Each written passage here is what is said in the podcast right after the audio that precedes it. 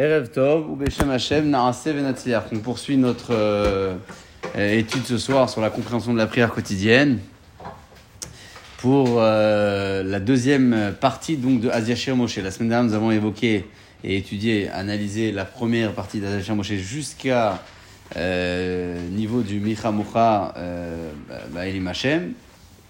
On passe ce soir, Bezrat Hashem, donc à partir de Natita Iminecha, notre limoud euh, sera donc euh, consacré sur cette deuxième étape de Azesh Moshe. Natita Iminecha, je rappelle rapidement que Azesh Moshe, c'est une euh, shira que Moshe Rabbeinu chante aux côtés du peuple d'Israël, qui a été également l'une des références sur la Triatamitim, la résurrection des morts, puisque le terme de Aziashir a été évoqué au futur, Yashir, pas char, au passé. Il a chanté, mais Yashir, il chantera, fait référence à ces temps futurs où le peuple d'Israël chantera à nouveau quand il vivra et nous vivrons la, la, résurrection des morts. Dans toute cette chira, dans toute cette première étape, on a évoqué non seulement la grandeur du miracle d'Akadosh Hu, sa force, sa puissance et sa, la, sa justice, comment Akadosh Hu a puni chacun en fonction de la gravité de ses gestes et de ses faits. Ils n'ont pas tous été noyés dans la mer dans la même intensité. Et euh, ils ont donc, euh, à l'issue de tout ça, évoqué la grandeur d'Akadosh Baruch en disant Mi chamocha ba'elim Hashem, mi kamocha nedar bakodesh. Natita Eminecha, on y va. Natita Eminecha, Akadosh Baruch tu as étendu ta droite. Et avec cette droite, qui est toujours la main forte d'Akadosh Baruch toujours la main forte en général, la droite, les Réchaïm ont été euh, exterminés, ils sont tombés, et la terre les a carrément en- engloutis. Natita Eminecha. C'est-à-dire qu'Hachem n'a même pas frappé avec sa main. Il a à peine étendu sa, droite. On s'imagine euh, euh, à l'échelle humaine, bien évidemment, l'image d'un, personnage euh, avec de grandes capacités physiques qui, pour frapper, un individu n'a pas besoin de mettre toute sa force. Il met une petite claque et hop, et l'autre il s'envole. Et il souffle et il s'envole. Natita Eminecha Hachem, il a à peine étendu sa main droite. Tivlaim Rabota, et la terre les a engloutis. Qu'est-ce que la terre a englouti? On connaît euh, l'histoire de Korach qui a été englouti par la terre, mais on ne sait pas que les Égyptiens ont été engloutis par la terre parce que Akadosh Hu leur a donné le mérite d'être enterrés. Par quel mérite Les Égyptiens ont reçu ce privilège-là? Parce qu'ils ont dit Hachem à Tzadik. Et à un moment donné, à l'issue des plaies, lorsque les Égyptiens n'en pouvaient plus, et Paro est en dialogue avec Moshe Aaron constamment, la Torah nous raconte comment il reconnaît en disant Hachem Tzadik, Vani Vami Arshaim. Dieu est le Tzadik et mon peuple et moi-même, moi-même et mon peuple, Vani Vami Vani, Vani Vami Arshaim. Hachem Tzadik, Vani Vami et moi et mon peuple. Quoi, je crois que c'est écrit comme ça, euh, sont les Rechaim. Donc, euh, ils ont reconnu la grandeur de Dieu par le, le- par le, le fait qu'ils aient simplement dit Hachem Tzadik, Dieu est le Tzadik, ils ont mérité quoi? D'être enterrés après avoir été tués dans les eaux. Comment ça s'est passé? Akadosh Baruch Hu, il a donc étendu sa droite et la mer a rejeté donc les cadavres et ils ont été engloutis par la terre sur la rive. Natita et Minecha, il a étendu sa droite, tu l'as et la terre les a engloutis. Nachita vechazdecha, tu as dirigé, tu diriges d'ailleurs le monde avec euh, ton chesed, ta midat ta chesed, ta bonté. Amzugal, t'as ce peuple qui est le peuple d'Israël, tu as délivré. Nehalta be'ozecha, tu l'as dirigé avec ta force. Ça veut dire quoi Nehalta be'ozecha? Parce que tu as montré aux Égyptiens ta puissance. Alors, toutes les nations, toutes les nations de l'époque ont eu peur. Et donc, grâce à cette peur qui s'est installée dans toutes les nations du monde, le peuple d'Israël a pu se diriger tranquillement El Nevekochecha vers le lieu futur où ils vont s'installer plus tard, la terre d'Israël, El Betamikdash. C'est ça, Nachita Bechazdecha Amzug Alta, une fois que tu les as libérés, alors Nehalta Beozecha, avec ta puissance que tu as dégagée euh, auprès de toutes les nations, il y a une peur qui s'est installée, donc le peuple d'Israël a été serein, ils ont pu circuler et voyager jusqu'en Eretz Israël. Shamu Ami Mirgazoun, lorsque les peuples ont entendu ça, ils ont tremblé. Chil Ahaz, Yoshve Pelachet. C'est quoi Chil Ahaz, Yoshve Pelachet? Chil Ahaz, c'est Hil, c'est une peur. Achaz, ils ont été saisis. Yoshua Pelachet, les habitants de Péléchet. C'est quoi Péléchet Savoir qu'avant que le peuple d'Israël ne sorti d'Égypte, il y a une partie des tribus qui s'appelait les, les Bnei Ephraim. donc les enfants de Yosef, qui ont forcé un petit peu la délivrance et qui sont sortis avant tout le monde. Sortis avant tout le monde. Il sortis, ils sont partis. Ils ont quitté l'Égypte. Lorsqu'ils sont arrivés dans le territoire de Péléched, ils se sont tous fait tuer. C'était pas le moment. C'est pas le moment de sortir. Hachem n'avait pas encore décidé la libération. Et ils sont sortis. à une question que je me suis posée euh, ce matin, quand je lisais Vaïga, je me suis dit, mais pourquoi les enfants de Yosef, ils sont encore restés. Avant, dire, Yosef, il n'est pas à partir quand il est enterré. En fait, Yaakov, quand Ouais. il va à Marat Marpella pour l'enterrer, il reste pas. Il, il retourne en Égypte. Oui, bon, il y en a, il y en a un qui, enfin, oui, c'est vrai, il y en a un qui est retourné volontairement chercher euh, le, contrat de la vente de, de la Bechora, du, du- du droit d'aînesse, puisque euh, il, il fallait en fait que Esav soit apaisé à ce moment-là. Il voulait pas laisser Yaakov être enterré à, sa place dans cette Mehara. Donc il y en a un qui a été nommé, c'était Naphtali, pour aller chercher les, le fameux contrat de la vente du droit d'aînesse. Mais enfin, bon, c'est vrai que toi tu parles des enfants de Yosef, ouais, c'est encore autre chose. C'est encore autre chose. C'est pour ça Ouais. aussi, ça- j'ai fait le parallèle là, du coup. C'est pour ça que. C'est possible. Et eux, ils ont été malheureusement exterminés, ils ont été tués par Péléchet. Et donc, qu'est-ce qui s'est passé Quand la mer a, a tué les Égyptiens, Péléchet, ceux qui ont tué les enfants d'Éphraïm, ils ont eu peur. Ils ont dit Ouh là là, ces juifs-là, ils sont forts, ils sont puissants. Ils vont venir se venger. Nous, on a tué les Bnei Éphraïm. Il y a un moment. Maintenant, le peuple d'Israël, le peuple juif, est en marche, a été libéré. On risque notre vie. Donc, Ril Achaz, je Péléchet. C'est Yoshvé, ces, ces, ces résidents de Péléchet, ils ont eu une, peur euh, incroyable. Donc, ça, c'est ramené dans le Midrash. Azni Valou Aloufé Edom et les Moab. Aussi, lorsque les miracles ont été euh, faits au peuple d'Israël, même si on avait l'ordre de ne pas faire la guerre ni à Edom ni à Moab, on ne pouvait pas faire la guerre. D'accord? Quand bien même. Aloufé Edom et, et les Moab, ces, ces, ces- rois et ces dignitaires de Edom et de Moab, Yohazé Moab, ils ont eu également peur. Qu'est-ce qu'ils ont eu peur? Ils ont eu peur que le peuple d'Israël remette sur table une vieille dispute entre Esav et Yaakov, entre les bergers de Lot et les bergers d'Abraham. Ils avaient peur que le peuple d'Israël fasse usage de, de ces vieilles querelles chez leurs ascendants pour venir en quelque sorte se venger sur eux, Moab et Édom. Et même si Hachem avait donné l'ordre au peuple d'Israël de ne pas faire la guerre aux, descendants de Esav, d'accord Parce que ils avaient euh, une protection. Al-Tatsaret Moab, ça c'est marqué. Pourquoi est-ce que donc ces nations ont eu peur du peuple d'Israël? Le peuple d'Israël n'aurait pas pu les toucher. Le Netziv répond et dit que Akadosh Borou leur a attribué à ses descendants d'Esav effectivement une part de terre. Et ça, tout le monde le savait. Donc ces résidents-là, des, territoires de Moab et de Édom, n'avaient pas peur de perdre leur terre. Et ils savaient que le peuple juif n'allait pas venir faire la guerre pour leur prendre leur terre. Ils avaient une promesse d'avoir une part de terre. Très bien. Par contre, là où ils avaient peur, c'est que le peuple d'Israël vienne et leur prenne leurs euh, leurs biens, les dépouille. Parce que ne pas les tuer, ils ont reçu l'ordre.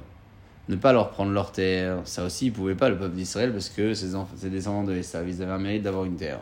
Très bien. La seule chose que le peuple d'Israël aurait pu, entre guillemets, faire, c'est les dépouiller. On vous laisse votre terre, mais on vous dépouille. Donc ça, Moab et Edom, ils ont eu peur de ça.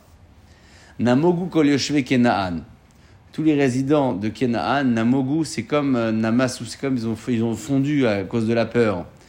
Euh, parce que il faut dire que le peuple d'Israël était en train de se diriger vers où là? Ils sortaient d'Égypte, ils allaient où? En Kenaan, en Eretz Israël.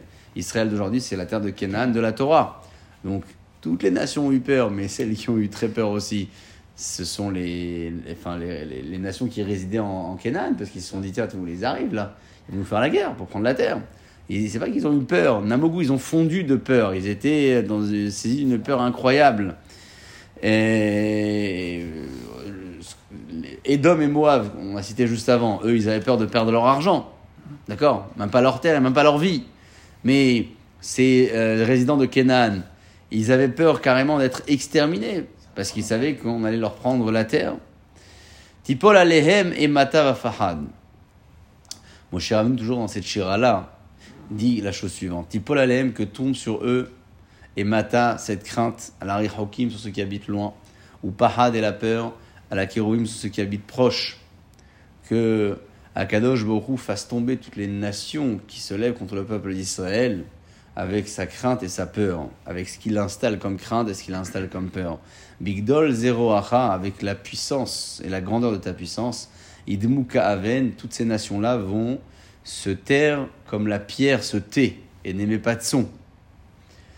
Euh, quand euh, le Midrash raconte, quand le peuple d'Israël est sorti de, la mer, du miracle de Kirat Yamsouf, Amalek, il a réuni toutes les grandes puissances du monde de l'époque pour faire la guerre contre le peuple d'Israël. Ça a toujours été Amalek, notre premier ennemi, parce que c'est lui qui a refroidi la chaleur que, portait le peuple d'Israël en, lui, parce que tout le monde avait peur de faire la guerre contre les Juifs.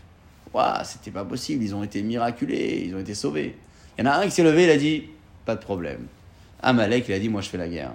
C'est pour ça que la Torah dit, quand on lit Parashat Zachor à la fin de Kitetse, Amalek, on lui fait la guerre, on l'efface jusqu'à aujourd'hui, parce que Asher Karech Abaderer. Il t'a refroidi en chemin. C'est qu'il a refroidi. C'est-à-dire que tout le monde avait peur de toucher au peuple d'Israël qui était invincible. Tout le monde avait peur de rentrer dans cette baignoire chaude. L'eau était bouillante. Une fois que le premier homme a mis les pieds dedans, il a montré à toute l'assistance que l'eau n'était pas si chaude, et donc tout le monde s'est baigné à l'intérieur. Le peuple d'Israël, c'était cette baignoire bouillante. Tout le monde avait peur de lui faire la guerre. Amalek, il est arrivé à Cher Karecha, il a refroidi les esprits, il a dit écoutez, on va leur faire la guerre, pas de problème. C'est pour ça que notre ennemi numéro un dans la Torah, c'est Amalek. Haman, son descendant, et tous ceux qui, qui représentent cette idéologie encore aujourd'hui. Donc euh, Moshe Rabbeinu, quand Amalek s'est réuni avec toutes les nations de l'époque, il a fait une prière. Et Damemu Ka'aven, ils ont tous été euh, stoppés et, handicapés carrément Ka'aven, comme cette pierre. La même chose lorsque Yahushua a fait traverser le peuple d'Israël, euh, donc dans la traversée du Jourdain, on est un petit peu plus tard avant de rentrer en Eretz Israël les rois de Canaan se sont levés pour faire la guerre, la guerre contre Israël, et Yoshua aussi a fait la même prière que Moshe Rabbeinu. Ils ont tous été donc stoppés dans leur élan Kaeben. Ils sont, ils sont restés figés comme de la pierre. Adia avor amecha Hashem, adia avor amzukanita. Donc jusqu'à qu'Akadosh Baruch a fait passer ce peuple, adia avor amecha Hashem, c'est que ce peuple de Dieu a traversé donc les, euh, les rivières de Arnon, adia avor amzukanita jusqu'à qu'il ait traversé donc le, Jourdain. Amzu Kanita, ce peuple que tu as délivré. Et grâce à cette délivrance-là, ils sont devenus ton peuple, Kanita. Ça ne veut pas dire que Hachem nous possède, ce n'est pas, c'est pas ça le terme. C'est-à-dire qu'Hachem nous, nous affectionne particulièrement euh, suite à tous les miracles et tout, toutes les bontés qu'il nous a attribuées. Tevi Emo, Moshe Rabbeinu, il dit à Kadosh de ce peuple d'Israël, tu vas l'amener en Eretz Israël. Tevi Emo. C'est pas marqué Tevi. C'est pas marqué tu vas nous emmener. Moshe Rabbeinu, il s'inclut pas dans la bracha. Pourquoi? Parce que Moshe Rabbeinu n'est pas rentré en Eretz Israël. Alors il dit quoi Hachem? Tevi Emo, tu vas l'amener. Il dit Taemo et tu vas l'implanter. C'est une prière que Moshe Rabbeinu fait pour que le peuple d'Israël, une fois rentré sur sa terre, ne soit pas exilé. Dit Taemo. Implante-le là-bas. Behar Nachalatra sur la montagne de ta de ta nahala, ton héritage, l'endroit où toute la gdusha, et la sainteté, et la prophétie, l'esprit prophétique va s'installer. En Eretz Israël, bien évidemment. Machol Nishiftecha, le lieu où sera implanté ton Shiftecha, ton installation, ta résidence, ta shrina, par Alta Hashem. Pour cela, Kadosh Baruch tu as réalisé tout ce que tu as réalisé. Migdash Hashem, connais-nous Yadecha. Le Beta Migdash, Akadosh Baruch Connais-nous Yadecha. C'est quoi Connais-nous Yadecha? Le Gaon de Vilna disait que même si euh, extérieurement on pense que le peuple d'Israël a construit le Beth Amikdash, a œuvré pour construire le Beth Amikdash, la réalité est tout autre. La réalité c'est qu'Akadosh Baruch c'est lui qui a construit le Beth Amikdash. Amikdash, le Beth Amikdash, connais-nous Yadecha. C'est toi, Akadosh Baruch qui l'a réalisé et qui l'a préparé. C'est toi, Kadosh Baruch qui a fait ce Betamikdash là. Le monde a été créé par une seule main. Le monde entier, Kadosh Baruch l'a créé à une main. Plusieurs fois, le prophète Yeshua d'ailleurs le dit, Afiadi Esda le terme qui est évoqué là-bas, on parlait de la main de Dieu qui construit, c'est un terme singulier. Lorsqu'on parle du Betamikdash, en revanche, c'est marqué Konnu Yadecha, on parle de deux mains, au pluriel. Et quand est-ce que ce Beth là sera construit, Bishte Adaim, c'est-à-dire avec les deux mains de Dieu, il sera indestructible? Lorsque Hachem Yimloch Leolam Vaed, lorsque Dieu résidera et sera le roi éternel. Le Malbim, il explique que les cieux s'appellent Machon Shivto. Et le Beth également porte ce nom. C'est quoi la différence entre Shamaim ouais, et le Beth On dit qu'Akadosh Borou, c'est Machol, Shamaim, c'est Machol et Shiftecha. C'est, ils sont, il est installé là-bas dans les cieux. Et le Beth également est considéré comme l'installation de Dieu. Alors, c'est quoi la différence entre Shamaim et le Beth La réponse, elle est extraordinaire. Il dit le Malbim, c'est que Shamaim, là où Akadosh Borou siège dans les cieux, c'est là-bas où il dirige le monde, Bederech Teva. C'est-à-dire qu'il va diriger le monde de là-bas avec la loi de la nature, avec tout ce qui est, euh, ce qui, enfin, tout ce qui se conduit euh, selon les, lois et les règles de la nature. Ça, c'est Machon les Shivtecha, c'est-à-dire dans les cieux, Akadosh Borou s'installe, c'est de là-bas qu'il dirige, Bederech Teva. Très bien. Lorsqu'on parle en, revanche du Beth qui est aussi la résidence d'Akadosh Borou, on parle de l'endroit où Kadosh Baruch dirige le monde, pas avec les règles de la nature, mais avec les règles du miracle et des niflaot, nissim et niflaot. Donc, Machol et Shivtecha, dans le ciel, Hachem dirige le monde selon les règles de la nature. Dans le Beth qui est aussi la résidence d'Akadosh Baruch et la résidence de Dieu, de là-bas, il dirige le monde Bederech Hanes Ve'aplia, selon les règles du miracle, et même s'il n'y a pas de règles, selon le miracle et la plia, tout ce qui est extraordinaire, qui se renouvelle selon le mérite de la génération. C'est pour, ça que c'est marqué ici Migdash Hashem. Pourquoi c'est marqué Ado? Ce nom d'Akadosh Bokhu fait référence à Adon Haolam. Adon Haolam, c'est-à-dire au maître du monde, qui dirige le monde, euh, qui dirige le monde selon les mérites des uns et des autres, avec le Derechnes et le Derech Haplia venant du Beth Lorsque on parle de la résidence d'Akadosh qui est dans les cieux, on parle euh, à nouveau au singulier. D'accord Machon les Techa. Hachem dirige le monde par une seule main. C'est les règles de la nature. Lorsqu'on parle d'Akadosh qui gère le monde avec le Nes, le miracle, euh, à partir du Beth là-bas, le terme est évoqué au pluriel. Parce que pourquoi le terme est évoqué au pluriel Lorsqu'Hachem dirige le monde venant du Betamigdash, c'est marqué il y a Decha avec les deux mains. Pourquoi les deux mains?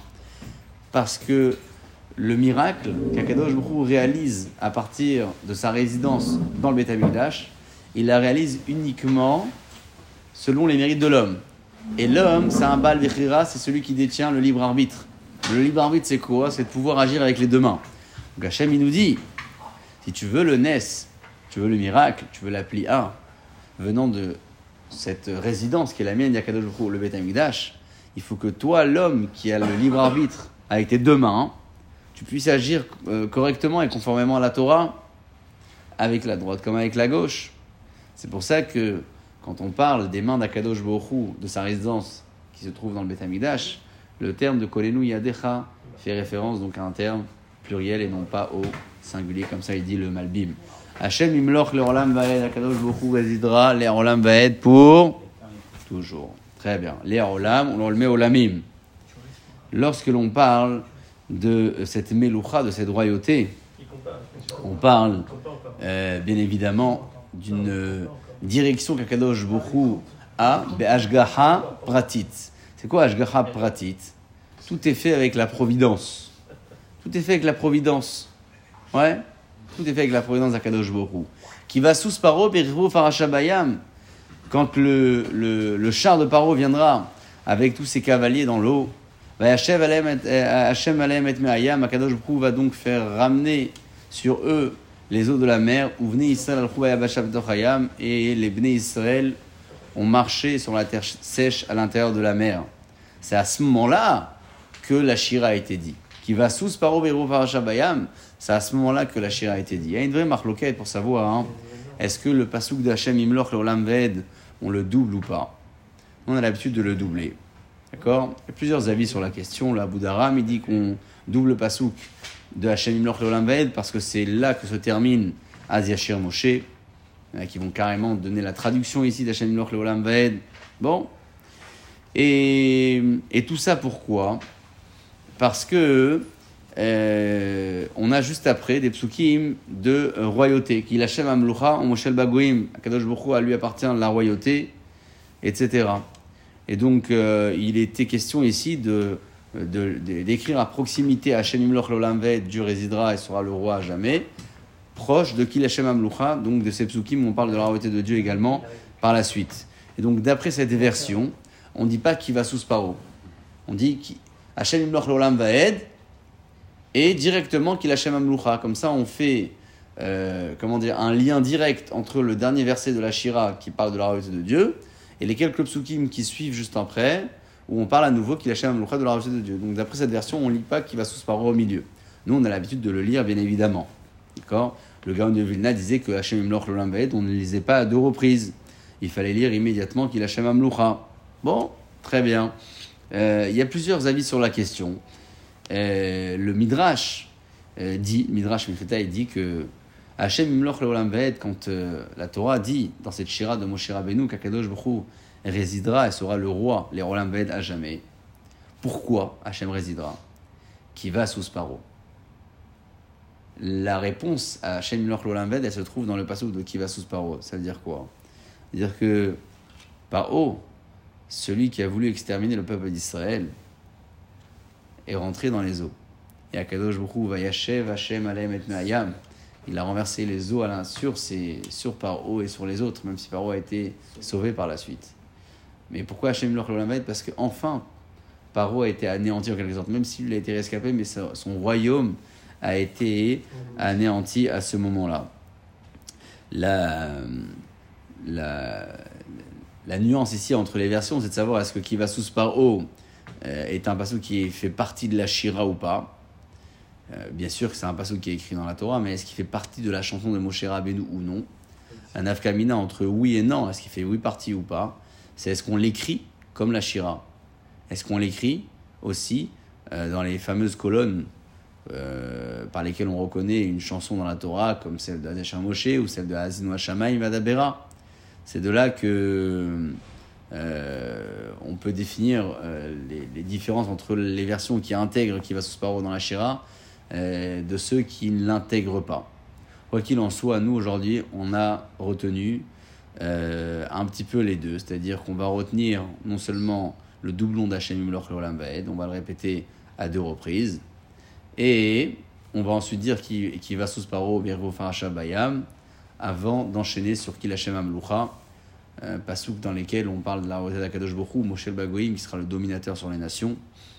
Le Gaon de Vilna dit que lorsque le peuple d'Israël reçoit et accepte sur lui la royauté d'Akadosh Bokhu, c'est euh, exclusif à lui, c'est-à-dire que les autres nations n'ont pas pris sur elle la royauté de Dieu. Alors Akadosh Bokhu, il dominera sur eux avec force. Qu'il Hashem Amlucha. Nous, on a reconnu Dieu, alors pour nous, Hashem, c'est le roi. Qu'il Hashem Amlucha. Par contre, les autres nations, qu'on appelle les goïms, qui veut dire nation, il y a un de. Et quand on dit c'est des goïms, ça veut dire juste c'est d'autres- nations. C'est tout ça, c'est simplement ça la traduction. Eh bien, ou Moshe Bagoïm, sur l'autre nation, Hachem, il dominera de force. Ils n'ont pas vu l'accepter comme roi. Nous, on l'accepte comme roi, qu'il est Hachem Amloucha. Mais eux, eux, comme ils veulent pas. Alors, de toute façon, c'est Hachem, c'est lui le, le, créateur du monde. Alors, sur eux, Moshe Bagoïm. Ve'alou Moshim Bar. Suite à ces psukim-là, nous parlons donc de ce jour où la délivrance viendra et s'annoncera du mont Sion, là-bas où sera jugé Har Esav, donc euh, la montagne de Esav, et Esav tout court, Ve'aita Hashem Amlucha.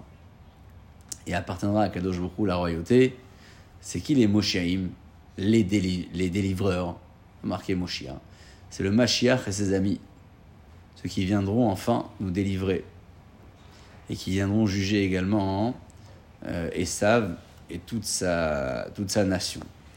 À partir du moment où Esav sera jugé, alors tout le monde reconnaîtra Vaïta Hashem Amloucha sans ambiguïté et tout le monde dira c'est Hachem qui, à qui appartient la royauté. Vaya Hachem le Melech al Kol Haaretz. Et ce sera donc le jour où Akadosh sera le roi sur toute la terre. Bayom Aouye Hachem Echad. Ce jour-là, Hachem sera un et son nom sera un.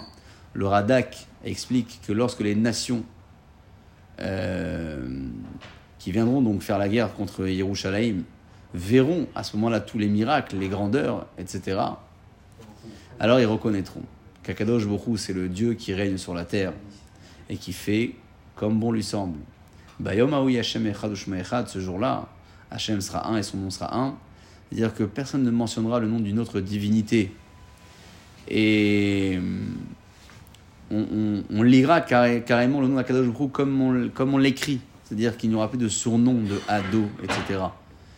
Bah, il y a Hachem. Ça, c'est dû, dû, au fait qu'il n'y a pas d'unicité de, du nom de Dieu encore ici. Exactement. C'est-à-dire que. Il est caché, il n'est pas dévoilé. Il est caché, il n'est pas encore dévoilé. Donc quand il sera dévoilé, alors. Eh, Bayom Aoui Hachem Echad Echad. Hachem sera un, mais son nom sera un. C'est-à-dire que tout ça, ça sera une seule chose. C'est-à-dire que de la même manière que le, le, le, la Havaya, la présence de Dieu est, une, est unique, son nom également le sera, et on le nommera au nom de cette Havaya, c'est-à-dire euh, on, le nommera et on le lira comme, euh, comme son écriture. Et donc, du coup, tous les attributs qu'on lui attribue, enfin les attributs ou les facettes qu'il a, vont disparaître. Il n'y aura qu'un seul nom, ce sera celui-là? Euh, Ce sera celui-là. Est-ce que ça disparaîtra pour, pour toujours? C'est une question sur laquelle il faut se pencher. En tout cas, c'est sûr que si on retient la définition de Bayom Aoui Hashem et on a déjà abordé dans d'autres contextes, toujours dans la Tfila, eh bien, on, retient, on doit retenir justement cette idée que Hachem et son nom sera un, c'est-à-dire qu'il y aura une vraie unicité. C'est pas tant la lecture qui doit nous intéresser uniquement, c'est le fait qu'il n'y aura plus d'ambiguïté et de contestation sur l'unicité de Dieu, sur la royauté de Dieu sur terre et sur sa domination sur le monde. Voilà pour la deuxième partie de Azef ce soir. Amen.